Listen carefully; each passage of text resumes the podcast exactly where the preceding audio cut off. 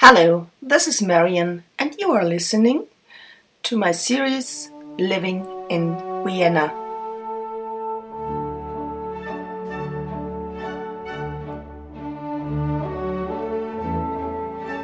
In this episode, I would like to talk with you about Viennese coffee culture. Today, you can listen and learn how to order properly a cup of coffee in Vienna because you can do a lot of mistakes.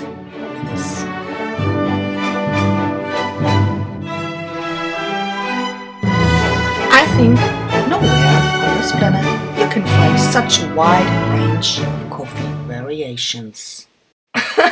now I can hear you fighting back and saying, Hey, what is with Italy? What is with France?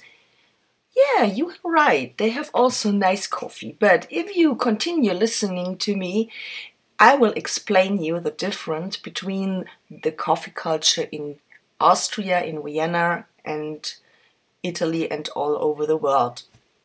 Maybe you're coming from the USA and you know Starbucks for sure. And I think every morning, if you order your coffee to go at Starbucks, you might think there's only one coffee sort and the add-ons. Not in Vienna. In Vienna, we even have our own profession, the coffee roasters. Here, beans from all over the world are first mixed, then roasted and packaged. And this is how they get into the coffee houses. And the coffee houses make a lot of variation out of it, and every coffee house swears by its own special blend.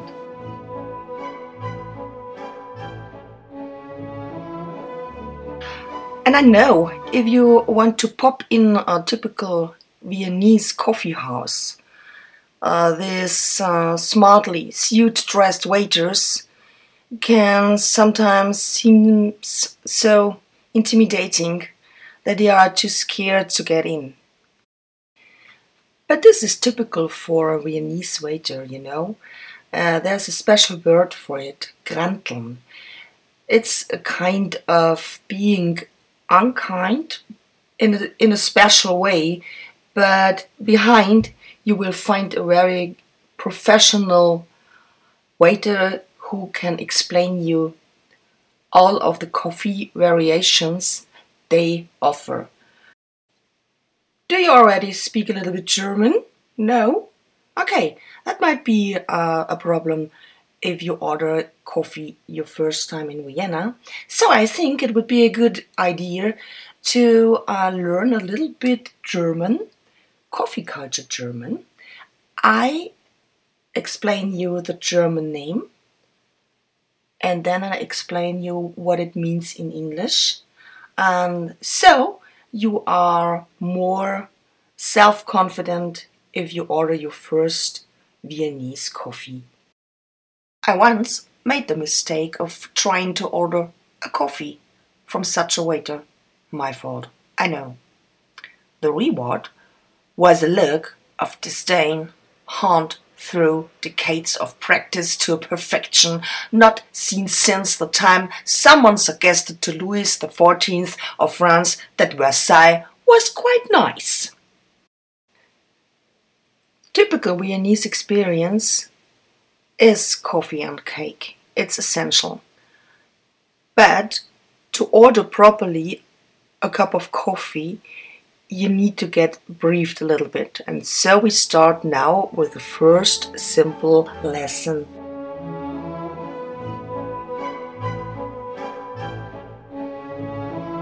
Okay, let's try with something simple. You want to have an espresso? No problem. The only thing you need to remember is kleiner Schwarzer, großer Schwarzer. Kleiner Schwarzer means a small espresso. Großer Schwarzer means a large espresso. And if you don't read Schwarzer, maybe you find the word mocha because mocha is another word for espresso or for schwarze. If you uh, get confronted with another words like kurzer or verlängerte, don't get scared. The kurzer means a very small mocha.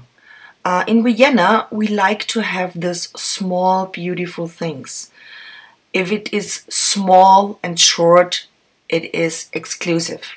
And if you are going to a coffee house and you don't want to spend hours there, then you order a kurzer kurze, a kurze, a short one, a short. The opposite of a kurzer is a verlängerter. Verlängerter means extension. Here you can get a glass of Viennese spring water, uh, and so you can extend your coffee. You can dilute it. Uh, older people often have problems with too much caffeine, and they prefer this variation. Uh, and by the way, you can sit on this coffee for a long time in the coffee house because you can extend it with the water, read your newspaper, watch people for little money. Woo, well done! Now you can order already four different coffee variations in Vienna. Isn't that great? Now it's gonna get uh, a little bit more complicated. Then now we start with milk and whipped cream. Have you ever been in Italy? Yes? Oh, then I think you know what a cappuccino is. Well, right? Ah, that's the same nearly the same. Uh, Wiener Melange means Viennese mixture, and what you get is a big cup with an espresso in it and filled up with with steamed milk with a little foam on top. Is there a difference between cappuccino and melange? Hmm. Yes, I think a little bit. Uh, here in Vienna, you will get less espresso in it. That means you have more of the steamy milk. And in Italy, I think they have more espresso on it. Um, don't get uh, surprised if you are in a coffee house or in a bakery and they serve it with a clutch of whipped cream on it. Um, this is also a variation of a Wiener Melange. Sometimes it's more likely uh, known uh, as a Franziskaner Franziskaner. That means if you want to have a melange with a little bit uh, uh, whipped cream on the top, then you order a Franziskaner bitte. For the next coffee variation, we need to go back, back in the good old times. No cars yet, only horse-drawn carriage.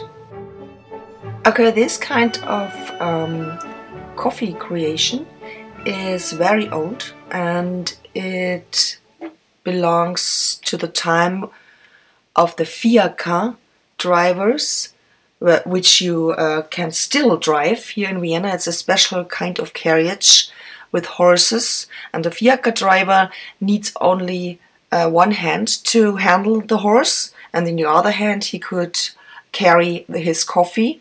And the whipped cream uh, was therefore that the coffee don't get that cold that fast because it was like an isolation. And uh, the second advantage of this coffee was that it was served and is still served not in a cup but in a glass. In a glass where you can if you hold it you get warm hands warm fingers. And this special variation is called Einspänner so let's stay with the Fiaker drivers and go to the next level of Viennese coffee variations. And now we have a Fiaker. The Fiaker is um, likely like the Einspänner with a big difference. It has not that much whipped cream. Uh, often it is served with steamed milk and a little bit whipped cream. And now be careful if you are going by car or bicycle. it contains alcohol. There is a shot of rum in it.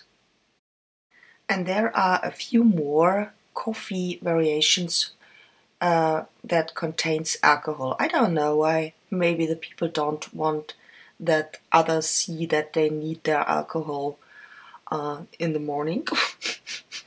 I don't know, but it's very usual uh, this that you uh, order coffee with alcohol in it. So it's the Biedermeier. The Biedermeier is a cup of coffee, like a melange with whipped cream, and yes, it's very sweet, and inside there is a shot of apricot liqueur. And the next coffee variation, which contains also alcohol, is a little homage on the former Empress Maria Theresia of Austria. And this is also a melange with a little bit whipped cream and very expensive orange liqueur in it.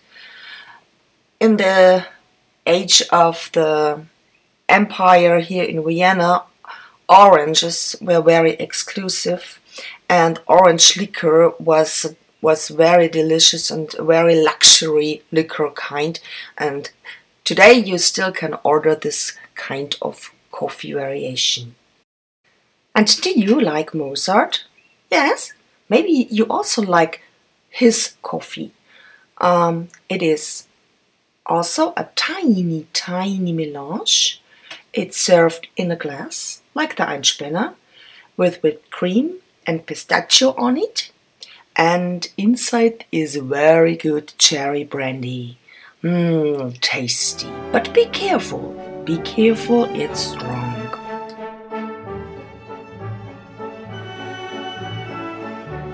Okay, okay, I see you're completely drunken already, so let's go back to the non alcoholic coffee variations in Vienna. Um, the next one is um, the Häferl Kaffee, uh, or called Großmutter Kaffee. It means it is a mug of milk with a little drop of coffee for taste. That's it. There's nothing fancy about this. But if you have problems with caffeine or alcohol, it might be a good choice. And the last ice cream variation I want to present you today is my favorite, Wiener Eiskaffee. This is um, a coffee which is served in a milkshake glass, and you get one third coffee, one third milk, and then vanilla ice cream in it. And yes, you are sipping it first, and if the if the liquid is gone, then you find the ice cream and you can pick it out with a spoon. Mm, delicious. It's so wonderful in summertime. You must try this. Well done! Yeah! Now you know the most important coffee variations of Austria or Vienna. And if you order now your first coffee in an original coffee house here in my hometown, don't forget also to order a piece of cake because we have so many delicious cakes here. You must try it. Oh, now we are on the end of my first English episode of Living in Vienna and I'm happy you found me. And can you do me a favor and share this podcast to your friends? Because I'm in the beginning and I would appreciate it if some people would be so kind and share my podcasts all over the world. And maybe we see us in Vienna. Take care. See you next week. Bye.